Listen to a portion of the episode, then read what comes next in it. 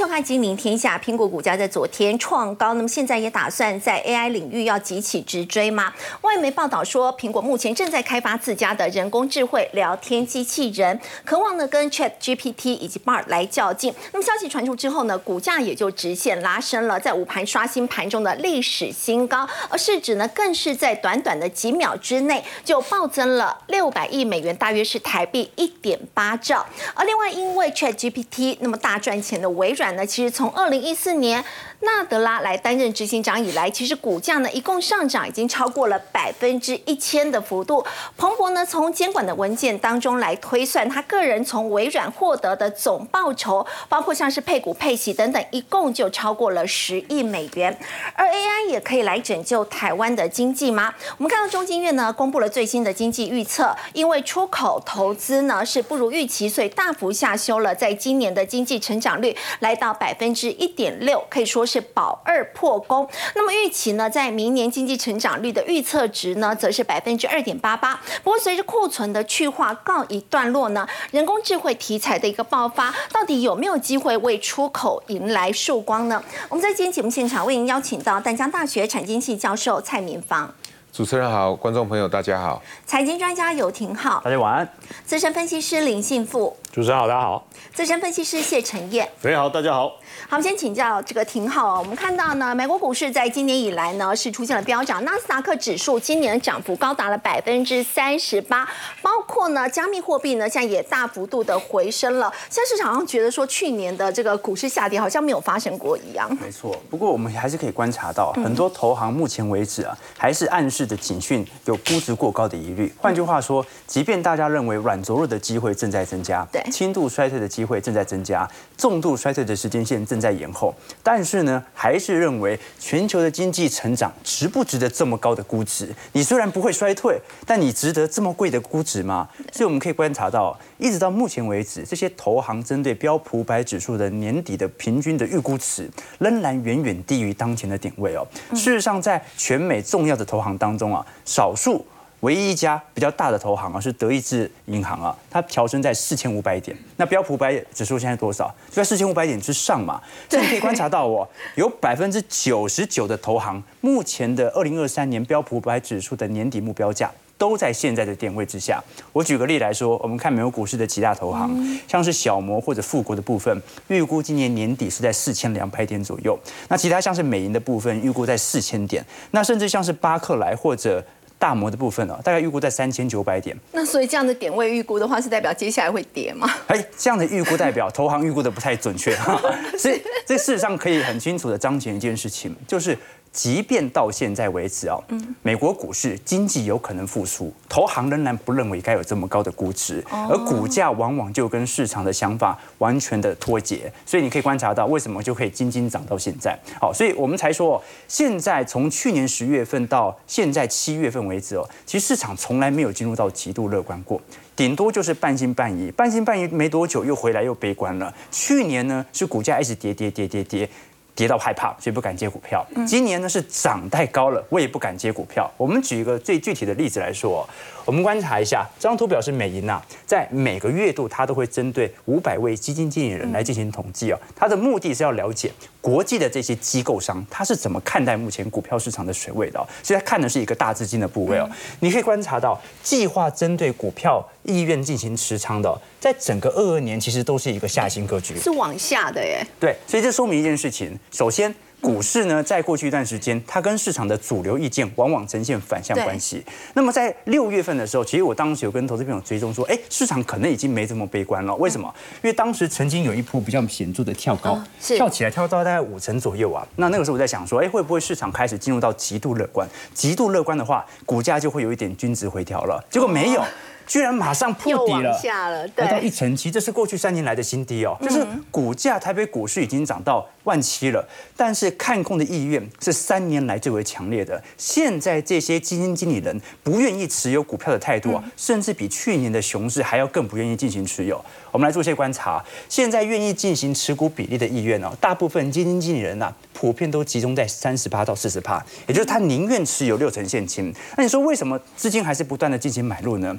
因为基金经理人有时候这身不由己啊！我是基金经理人，我有最低持股限制，所以钱一直进来，我即使我想要留更多的现金也没办法，我一定要被迫买股票。所以呢，这就变成了市场上的这些资金不断进来之后，他被迫买，但他本身是极度不看好目前的上涨行情的。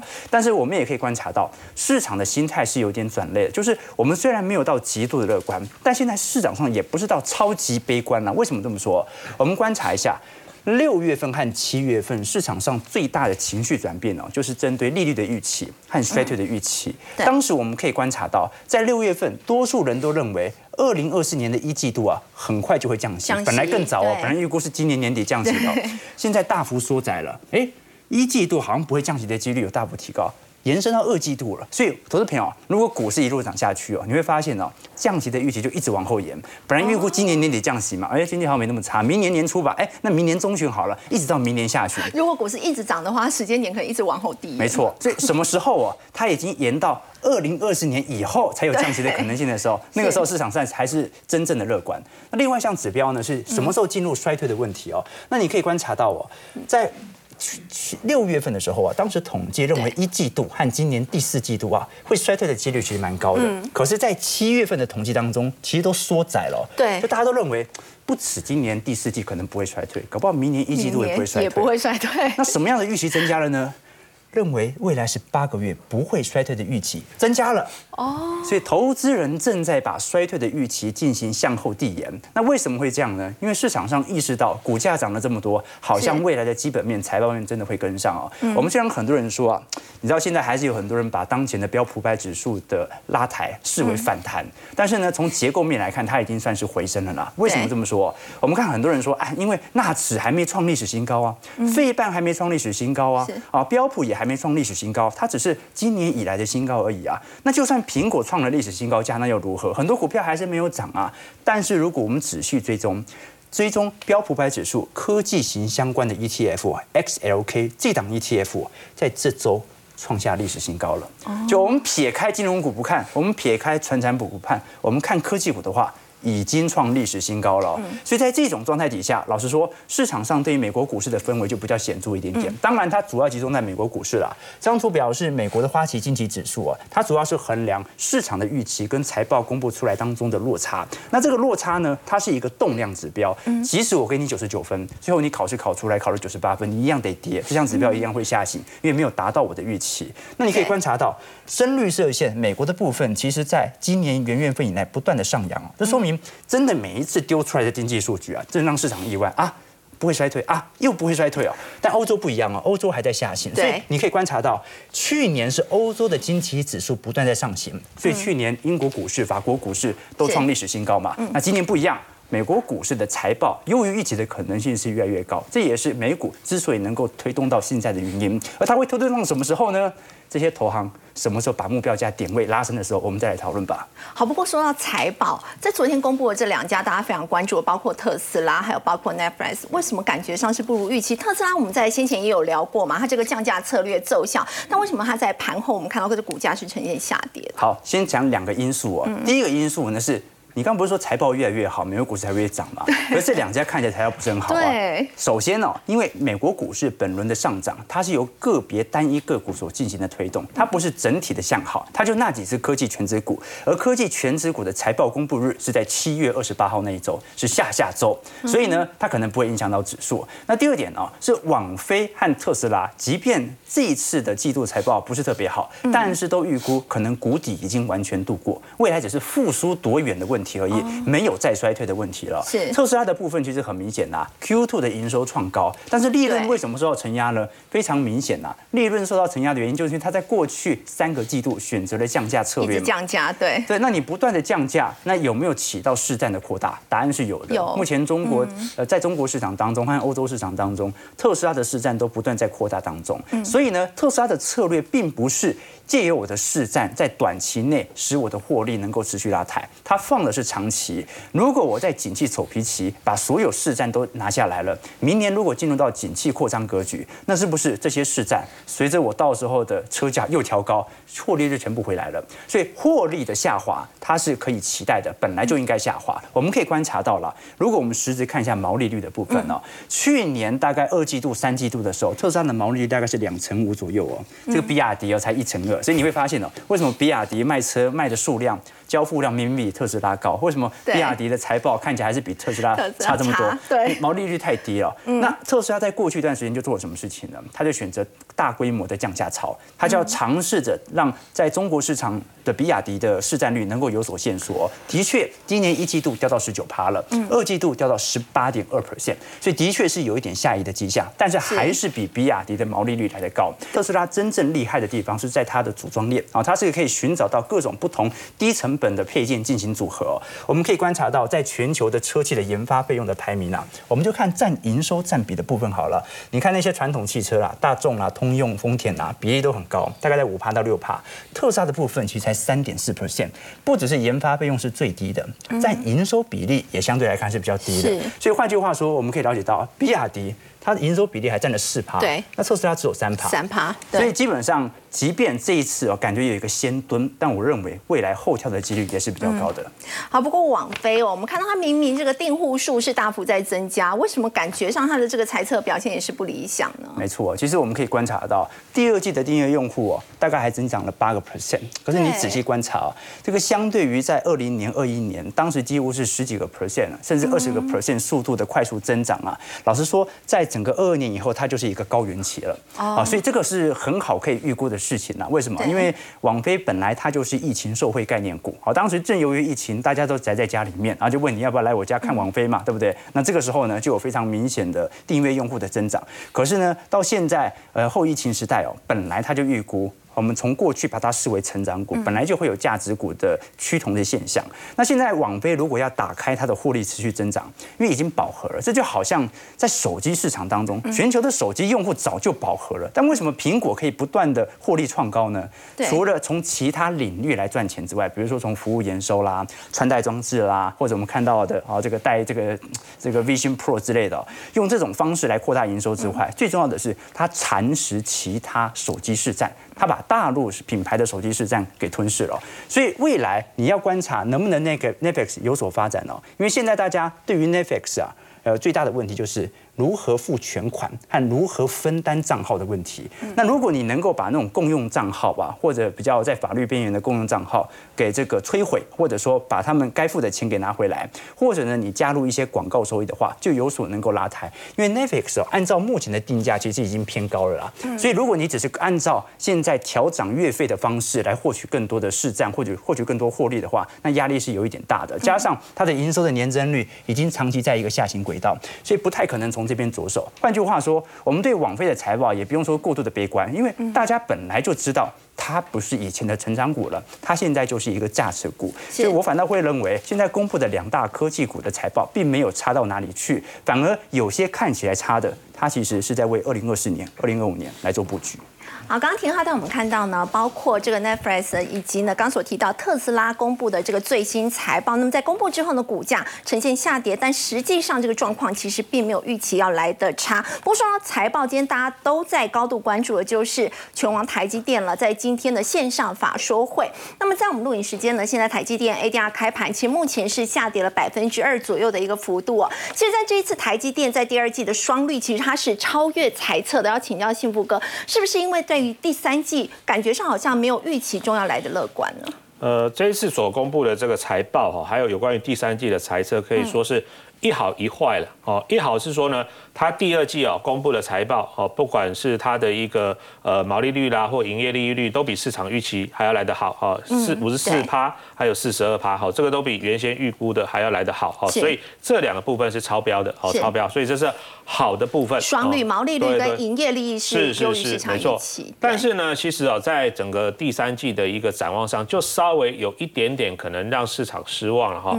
所以呢，导致刚刚这个主持人提到的在。呃，盘前呢，有关于它在美国挂牌 ADR 的部分呢，目前是下跌的。当然了，我个人是觉得说，嗯，大家都知道，可能今年下半年或者说今年第四季 AI 会开始普遍而且大量的出货，甚至明年呢，它整个业绩开始上来之后，大家都觉得明年会不错哦，所以我觉得这一个有点短期的逆风，主要是来自于说，因为它其实里面也提到哈，我有去看它的这个呃有关于这个呃财报的一个公布，其实他认为说 AI 跟车用哦两个部分呢哈，这边他有提到哈，其实呢。就是说半导体供应链哈库存去化时间较原来的长，但是呢 AI 的需求非常的强啊，但是呢其他的部分可能是在消费型电子产品，然后这个部分稍微是比较呃就是库存的调整还在进行中。所以 AI 的需求强，但是不足以抵消其他需求的疲弱。对对对对，就是可能是在。手机啦，哦，或者说像是比如说像 NB 笔电这种其他电子产品哈，那我觉得是这样子啊，就是说我对于台电看法是这样，就是说呃，或许这样一个财报出来之后，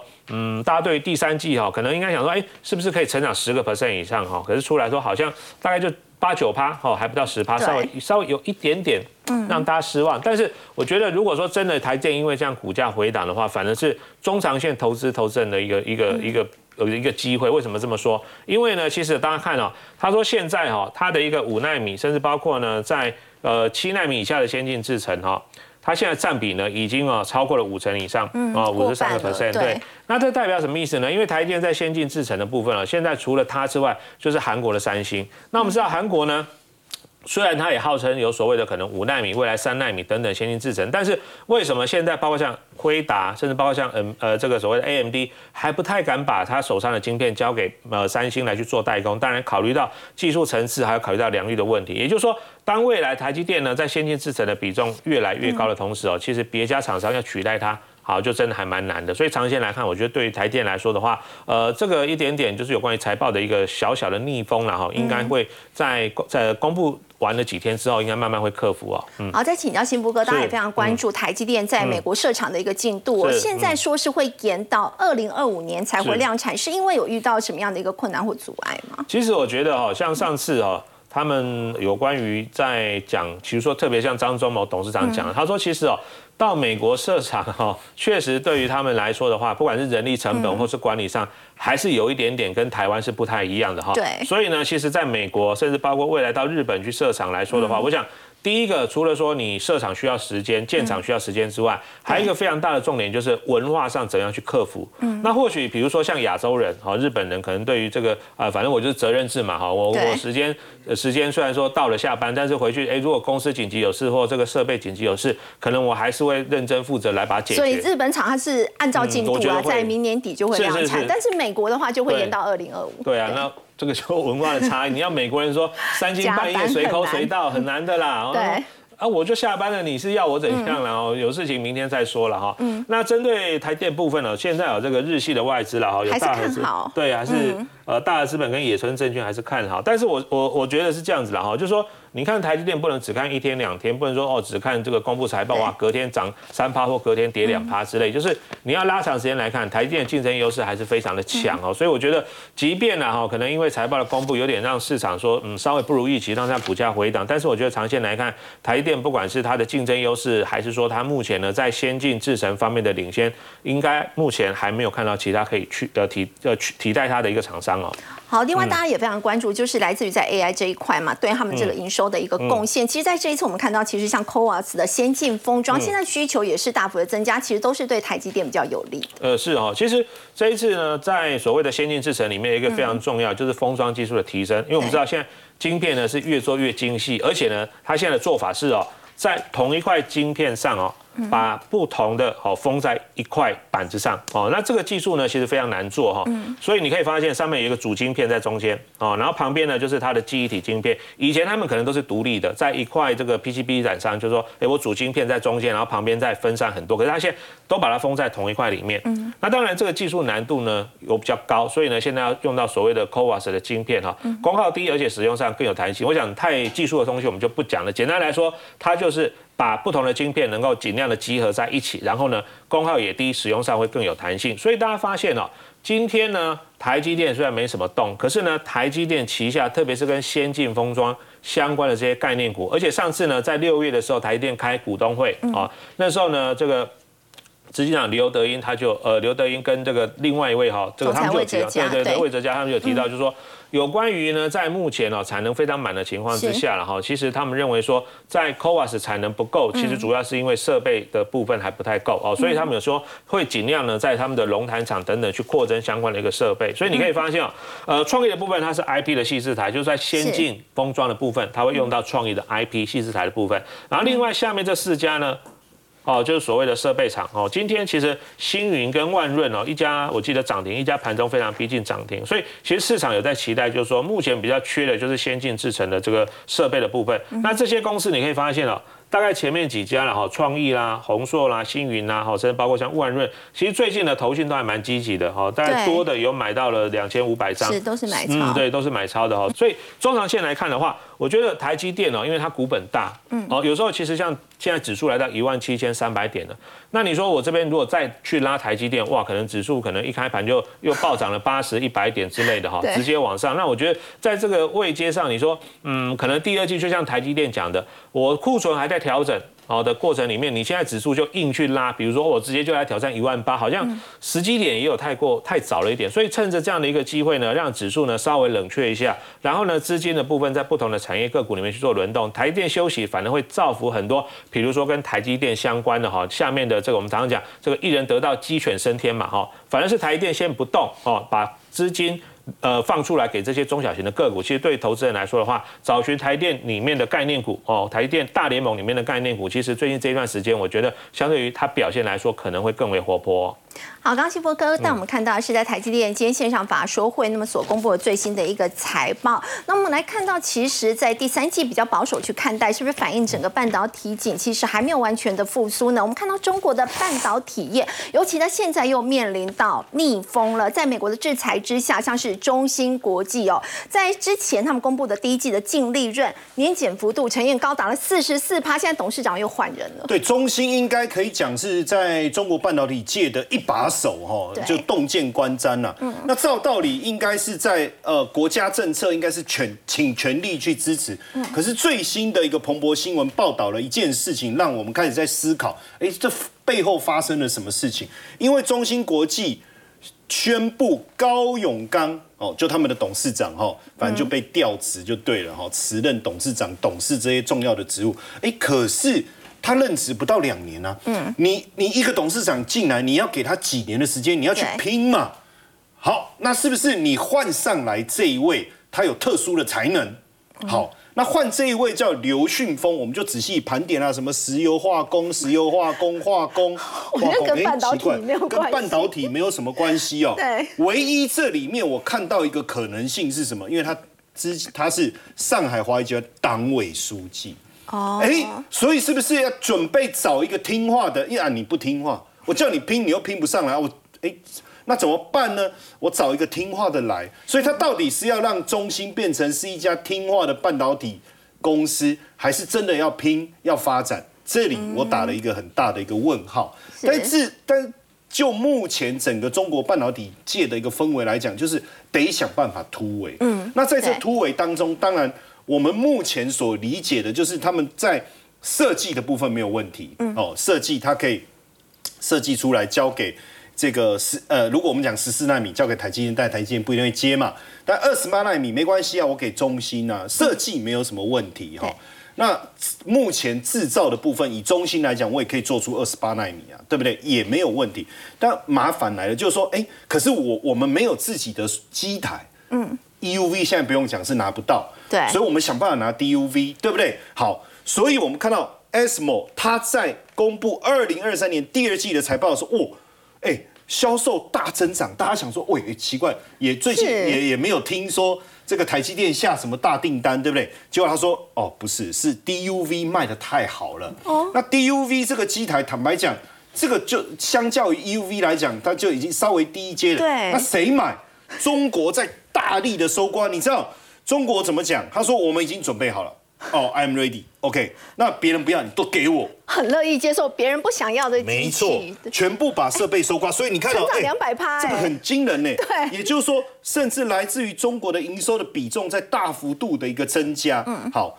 当然在这当中看看得出来他们的野心，以及他们想要在半导体产业的突破。可是，在这当中，难道不会有什么问题吗？我们看一下长江存储董事长兼执行长陈南祥，他讲讲了一段话，他说：“哎，现在长江存储不仅买不到晶片先进设备，好，所以他们也担心。所以你看，之前挂大力的收刮，对不对？好。但现在要买可能有困难了。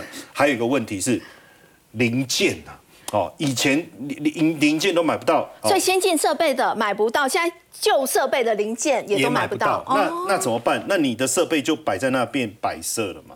所以，即便我们看到它现在大量的在搜刮这些设备，可是未来会不会再度面临到跟记忆体一样的一个问题，就是那些设备的零件我买不到，所以这些东西就变成畸形，那一定会陷入困境嘛？对不对吧？好。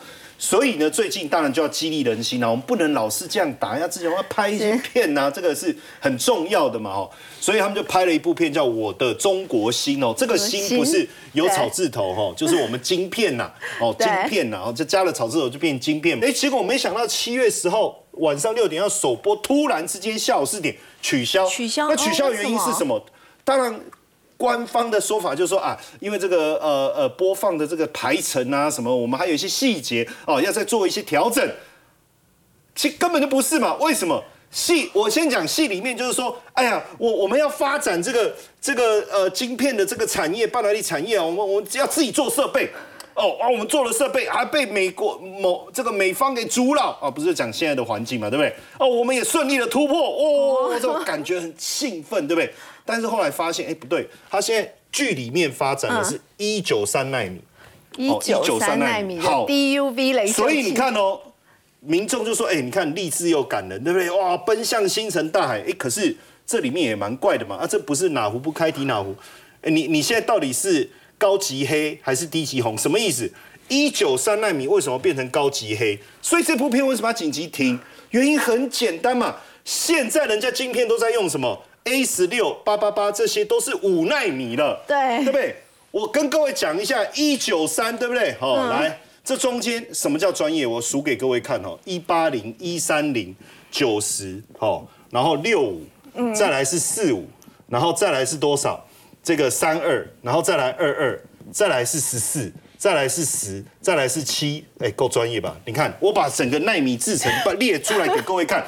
我跟你讲，如果这部片播出来，真的你会疯掉。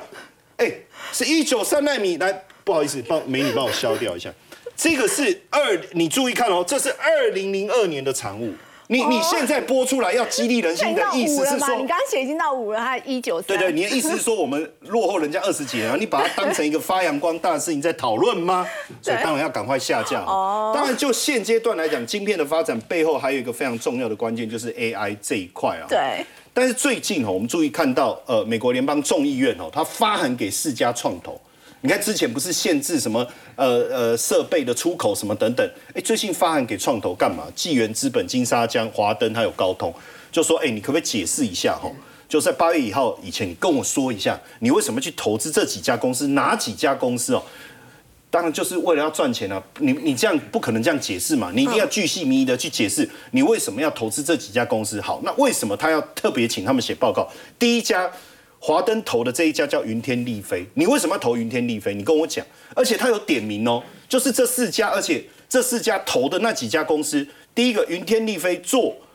智慧影像，简单来讲就是人脸辨识。嗯，那你知道当前当时他们是监控维吾尔人嘛，被列入黑名单嘛？哎，你为什么投资？哦，我列他黑名单啊，你又去投他？你现在是瞧不起我还是这样？哦，然后你看金沙金沙江投的这个是地平线基线，也跟军方有关嘛？哦，啊，这个就是有可能运用在所谓的自驾技术，甚至跟军方的武器有关的一个部分嘛？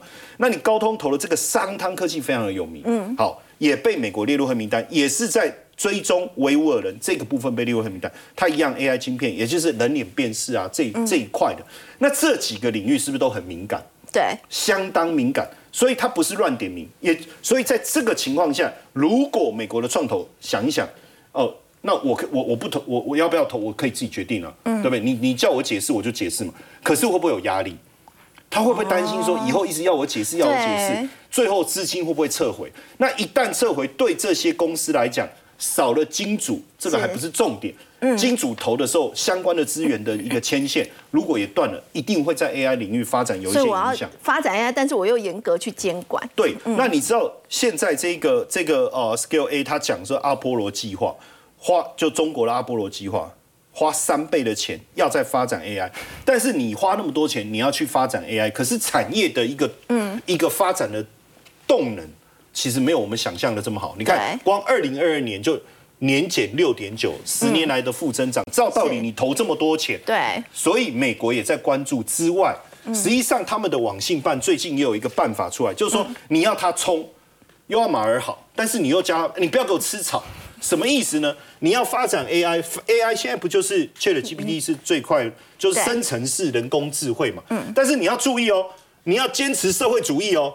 你不可以推翻社会主义的制度哦，你要我不可以维维国安全。那我觉得，那这里面有一个问题，就是那我们要先问一下 AI 说什么是社会主义，对不对？看他怎么去解释。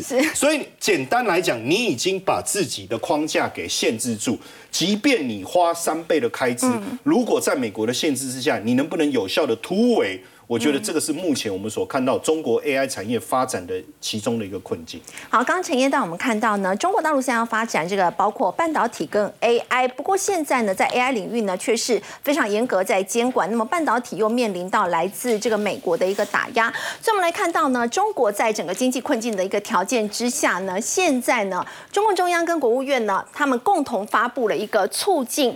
民营经营发展壮大的三十一条意见，那么为的是要加快整个营造市场化、法治化、国际化等等。那么说是呢，呃，要保护呢民营企业的产权，还有企业家的权益。我们要请教这个蔡老师哦，这样的一个做法，对于实质上真的可以在经济方面带来帮助吗？呃，我想刚刚几位分析师已经提到，呃，美国对中国的一些管制哈。我想中国也看到自己经济的问题，特别是它上半年它整个 GDP 的成长率大概只有五点五个 percent，嗯，所以它呃提到的所谓的法治化或者是市场化或国际化，其实都是现在中国面临必须要去克服的问题。那它在这三十一条里面，其实呃不外乎就是要去完善整个民营企业的一个经营环境，对，那要去加大对于民营企业的一些政策。的支持，那第三个主要的是对于这些民营企业，希望他们可以往更。高品质的方向去发展，那其实就是过去大家一直在大家在谈的，就是说中国制造二零二五哦，或中国制造要可以销售到全世界。那他目前所提出来，其实就是所谓的一带一路的方向。那呃，我想听众呃，我们呃许多的这个观众朋友可以知道，就是说呃，在这三十一条里面，我们如果去把它用大类来区分，大概不外乎就是我们常常听到的一个国家要去完善这个经商的环境，大概就是研发要可以把它做好。那研发的部分其实就是要走高品质，要走高质化。那研发做好的目的绝对不是只有在自己本国市场销售，你要可以卖得到海外的市场去。那海外的市场目前它里面所提到是所谓的一带一路，因为这也是中国重要一个政策之一。那第二个其实是资金的部分，因为呃特别是中国在最近它面对整个房地产呃这个整个市场非常不景气的问题，所以许多的银行的资金它是贷不出来的。所以这也是为什么中国呃的人民银行之前还去呃要求这些他们的国营银行去。压低他的存款利率，想办法想要把这些钱逼出来，所以他要去用一个比较好的融资制度来支持这些民营企业，这也是一个呃对的一个方向。嗯。那另外一个就是说，我们刚刚提到的这个呃资金的问题、研发的问题，另外一个比较重要就是法治嘛。我想这个是中国呃从习近平上台以来，大家对于法治最忧虑的部分。对。那如果你可以呃把法治做好的话，当然你就可以把这个经商环境让呃刚刚主持人提到这个企业产权可以得到保护。那当这些都做好的时候，自然你就可以吸引好的人才。那如果可以吸引好的人才，就可以解决中国在最近面临整个青年失业率已经连续三个月都高于两成的问题。那如果青年的失业率可以获得解决，它的内需自然就会慢慢的起来，它才可以做到它的内循环。可是它要呃达成这些，就像刚刚我们问的，就是说是不是真的可以发生？其实要要发生，其实呃还是呃有遇到蛮大的挑战。然后其实我们可以看到，我们刚刚呃资料照片里面有另外一个部分。分，我们看到就是许多的外资现在面临所谓中国对于呃，他确定说要法制化，可是他对于资料的取得，好像又可以随意的进入这些企业去。呃，拿取这些资料，所以逼的这些外国企业必须要把它的资料把它切开来，又要花很大的成本。那如果你这样的政策你是没有办法吸引外资进来，你是很难带动你的民营企业跟着起来，因为中国毕竟还是以出口为主的市场。如果外资的企业不买单的话，那民营企业想要靠的自理。自力更生的方式把它做起来的话，我想还是遇到很大的挑战。那最重要的还是这个反间谍法跟所谓的呃过去香港的这个呃反送中的这些送中条例，其实对于呃是真正影响中国在过去民营企业的发展受到很大阻碍。这个外资企业反而很急着要跟中国脱钩，这样是就是要跟。呃，想可能离不开中国的市场，但是又必须要跟中国政府脱钩。我想这样的讲法可能更为精确。所以当政府推出一个政策出来的时候，如果你又要透过中国政府去介入这个外资企业，当然外资企业就会有所担心。好，不过我们说到中国现在到底内需消费的实力如何呢？我们来看到瑞士奢侈品的巨头利丰集团，他们公布了最新的这个财报，结果凡是来到中国的这个购买力转强，也带动了他们这个销售的一个成绩。先休息一下，上来了解。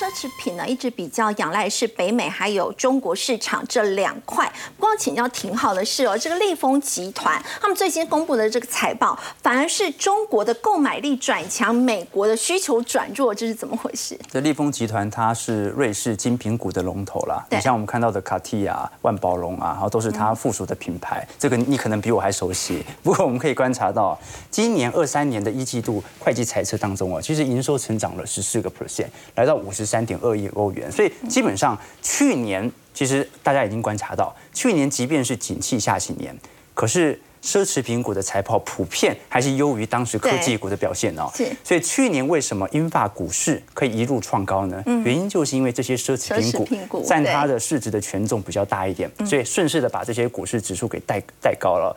而现在的问题就在于哦，这一次所公布的二季度实体资料当中啊，其实利丰集团在美国，尤其是美洲的营收增长，老实说并不如市场当中想象的来的强劲。这跟美国目前的股票市场的涨幅感觉就有一点脱钩。股票这么赚钱，应该有钱去买奢侈品。对啊，所以我们具体来看一下数据哦。在美国领域当中啊，这一次二三年跟二二年的二季度比较啊，居然还衰退了四个 percent。嗯，那表现稍微比较亮丽的欧洲市场还有十个 percent 左右的增幅。不过欧洲市场去年基期本来就比较低。那重要的是在整个东亚市场当中啊，是大幅增长了接近有四成左右。哎，这是是几大板块当中几大部门当中表现最为亮丽的区域哦。日本的部分顶多也增长六个 percent。日本现在进入景气扩张格局。也才增加六趴而已哦。那中东和非洲的部分增加十二趴，所以中国市场有如此亮丽的表表现，都就让大家开始好奇了。难道一直到目前为止哦，中国对于奢侈品市场的贡献还在不断的提升吗？那主要有两种角度来做思考了。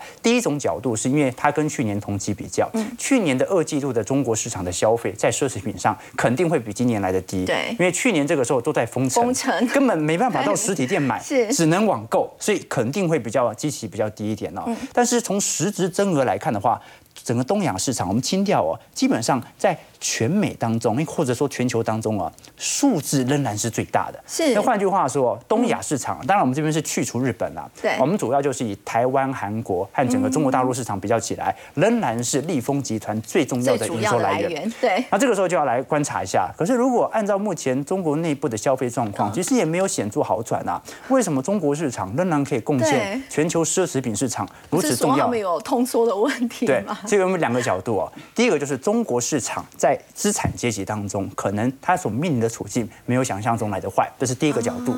第二个角度是台韩在过去两年的半导体带货潮之后啊，人均所得有大幅提高，所以呢，好，比如像斐鱼姐的话，可能在今年就多买了几个，对不对？好，所以这是两个角度。那中国市场有可能会如此的增高吗？我们从几个图表来跟大家有趣的解读一下。首先是权贵阶层，其实受到这次影响幅度不是特别大。前阵子我们有跟投资朋友追踪过，公务员即便已经减薪的两万五，但是以珠三角而言，平均薪资在减了二十五趴的薪资之后，还有四万八。好，所以如果是从权贵阶层来看的话，或者是以公家部门来看的话，薪资水平仍然属于高档水位。那第二点呢，虽然财政营收在地方政府的财政营收上啊，似乎因为房地产市场受到一些冲击，但是中共政府其实也在急着去找其他裁员。比如说，我们来观察一下中国的罚款收入。其实我们主要啊是把这个公共收入当中剔除之后啊，就得出罚款收入啊。你会发现哦，从二零年、二一年、二二年呐。不断在一个显著的创高格局啊，罚钱的收入越来越多了，这是一种啊替代这个财政收入的方式。那另外一方面呢，中国的彩票销售额啊是少数在中国的经济指标当中啊创下历史新高的。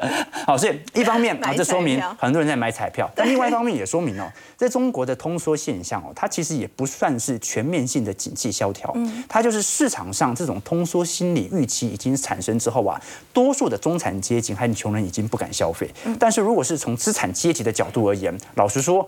还有钱嘛，根本就不差有没有进入到景气下行格局，所以我们才会说，为什么有时候啊，以前我们讲说那种传产类股啊，叫做防御性类股，现在不对了，传产类股啊，中产阶级买不起东西之后，真的会缩小啊，但是奢侈品股才是标准的防御性类股，不管景气好景气差，这有钱人总是要买包包的嘛，所以我们可以观察到有趣的迹象哦。如果以中美在奢侈品的占比来做留意的话，如果是从电子商务的部分，当然占比比较小，可是如果是非电子商务或者以中国和美国来做观。察的话，中国整体的消费量啊，基本上已经是美国的五分之四了，好，大概是七百八十二亿美元了。对，那美国的部分大概是一千零九十亿。那换句话说，其实中国在这几年整体在奢侈品的消费比例是不断在增高当中的。我们做一个具体的占比好了，因为你没办法用绝对值来做比较了，因为各国的人口不同。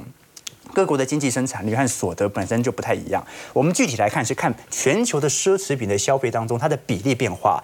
在二零一二年的当中哦，当时只有全球奢侈品只有百分之十九是中国人买的。二零一八年的时候，已经来到三十二趴了，大幅的增高。二零二零年已经来到三十五趴了。那按照市场，尤其是麦肯锡的预估啊，二零二五年就会来到四十趴。换句话说，全球到时候一百个包包有四十个是中国人买走的时候啊，就是说明其实中国在资产阶级的角度而言，它其实并没有大幅的受到景气的冲击影响。所以有时候我们必须用另类的角度来思考这些奢侈品啊。我们在经济学层面又叫做计分产，就是它的价弹性价格极低。哦，弹性价格高的商品呢，我们就可以了解到这个可能稍微价格一变动，大家就不买啦啊，像卫生纸啊、抢购等等哦，弹性价格极低啊，不管你涨多少、跌多少，所以这是我的刚需啊。奢侈品这些包包在疫情期间就拼命涨价，这是水鱼姐的刚需嘛，对不对？好，我们先休息一下，稍后要来关注关注的是呢，这个中国呢现在也要积极的去美化哦，在五月他们大举的在抛售美债，是看空美债的一个后市吗？先休息一下，稍后了解。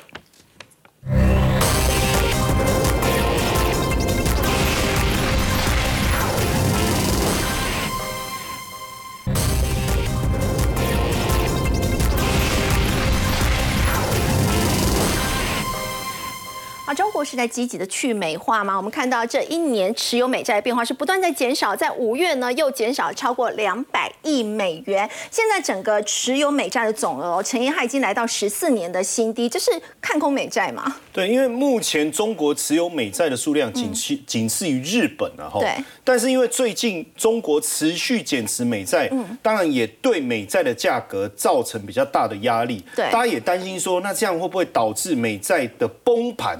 甚至美债崩盘引发美元的一个危机，但我觉得整体来讲没有错。我们看到中国持续减持美债，但我们想问的，如果它真的大量的减持美债，美债也暴跌，对它本身持有美债的资产的价值不是也不利吗？再来，它转换成现金以后，到底它要转持什么？嗯，所以我认为，当然这是第一个可能它对于资金的需求的一个现象。第二个，甚至有没有可能来当做一个谈判的一个武器？哎，你不要再弄我喽！你在弄我，就弄我，就弄你的美债哈，所以，我我觉得只是一个短期，甚至是一种政治上面的一个攻防啦，倒不用太过担心。但但也不代表就是说呃，是不是美债值得切入？所以我们要更从另外一个角度去思考，就是升息的一个部分哦。那实际上我们最近也跟大家谈到，今年应该是升息的尾声了哦，明年可能第一季甚至就有可能开始降息。那债券的价格本来就跟利息是一个反向的一个走法，所以你看哦，最近所连债市的专家应该是我吧，后面名字直接写就好，不用客气。好，他说累积长期美债的大好时机，为什么我们这样讲？过去的经验哦，最后一次升息之后，十年期以上美国公债都优于短期公债。更重要的事情是，六个月的平均报酬率达到百分之十。也就是说，你你现在如果去买美债，除了你能锁住现在相对较好的值利率，大概百分之四之外，你甚至还能赚到一个价差，六个月大概百分之十。但是我要讲长期可能有四十到五十趴的可能性，对，为什么？你去看哦，四十到五十趴的上涨空间，价差的可能为什么？以美以这个这个 ETF 哦，美国的这个债券公债 ETF 来讲，近期大概在一百左右，过去历史高点是一百五。你你知道过去花了十年的时间走到这条路，你知道它两年就跌下来了，所以最后是最后还是，所以它已已经迅速的回到了原点。对，所以未来一定是慢慢的在往上去推进嘛。哦，那这个推进的过程，未来长期的。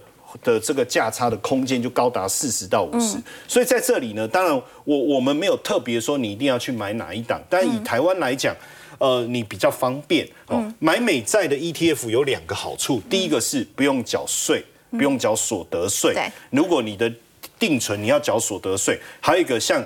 这个在座几位大咖，他们的那个利息很多，还要保缴健保补充保费，这个有时候缴到后面你都不晓得我到底在 我们到底在存什么钱。可这这个美债衣服都不用缴这两个东西，听起来就过瘾。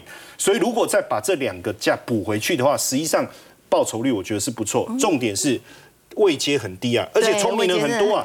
你去看这个量很大，嗯，哦，量很大，所以有人卖有人买，所以。这个是呃，它的配息都是季配，它是一四七，然后它是二五八。我现在不是在讲麻将哦，我是在讲它配息的那个月份。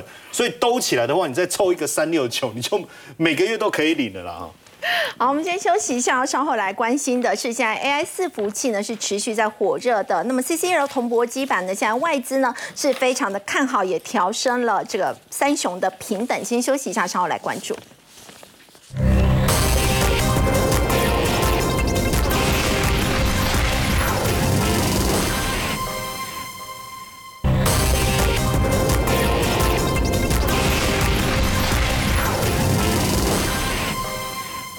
伺服器的题材呢是持续火热的，尤其 CCL 铜箔基板厂呢现在是重新的受到关注。要请教这个幸福哥，现在外资是调升了 CCL 三雄的这个投资平等，他们的股价呢在今天我们看到表现都非常的一个强势。其实最最近哦，其实都从整个往上涨。那么接下来还可以再做留意吗？呃，其实这是一个算是 AI 哦成长过程里面相对也会受惠的一个产业哦。怎么说哈？大家去想哈，如果说你把那个 PCB 当做一层一层的，比如说像是夹心饼干。好了，嗯，那里面的这个所谓的 CCL 就是里面，比如说某一层的哦，那个呃里面的一个夹心的材料。那因为现在哈，这个所谓的这个新的这个伺服器的设计哈，它的层数要越来越多哦，因为现在它要运算也好，或者说它要负责的资讯量是越来越大，就说里面要多夹好几层的夹心哦，本来可能一层的夹心，现在要越来越多层，越越来越多层，对对对对，越来越多层才有办法负担现在新的技术。所以呢，这个 CCL 哈，其实它就是里面一个非常重要的一个算。是原材料啊，然后呢，在目前的趋势之下，就是它 PCB 哦，过去来讲可能十到十二层，现在的设计大概基本上都是二十层以上，就是我们讲的那个层数越来越多，然后你层数越来越多，里面要用到 CCL 也就越来越多，所以你可以发现哦，其实呢这一波来看的话，最早发动的是台光电，大概五月中下旬、六月开始往上涨，那开出来的营收表现也是一样哈，它其实跟去年同期比的话，大概 YY 大概都还没有起来，但是 QOQ 你看哦。台光电先起来，它这一波是最早开始涨的。然后呢，今天外资调高的是这个台药哦，这个季增率大概二点呃二点八个 percent。那联茂算是这三档里，哎对，相对可能进度比较落后，所以它呃第二季的营收 QOQ 呢还是衰退十三趴。那现在这些公司呢，他们也是往东南亚来去做布局哦，所以你可以发现呢。台光电、台药哈，最近股价涨幅都不小，所以台药今天一开盘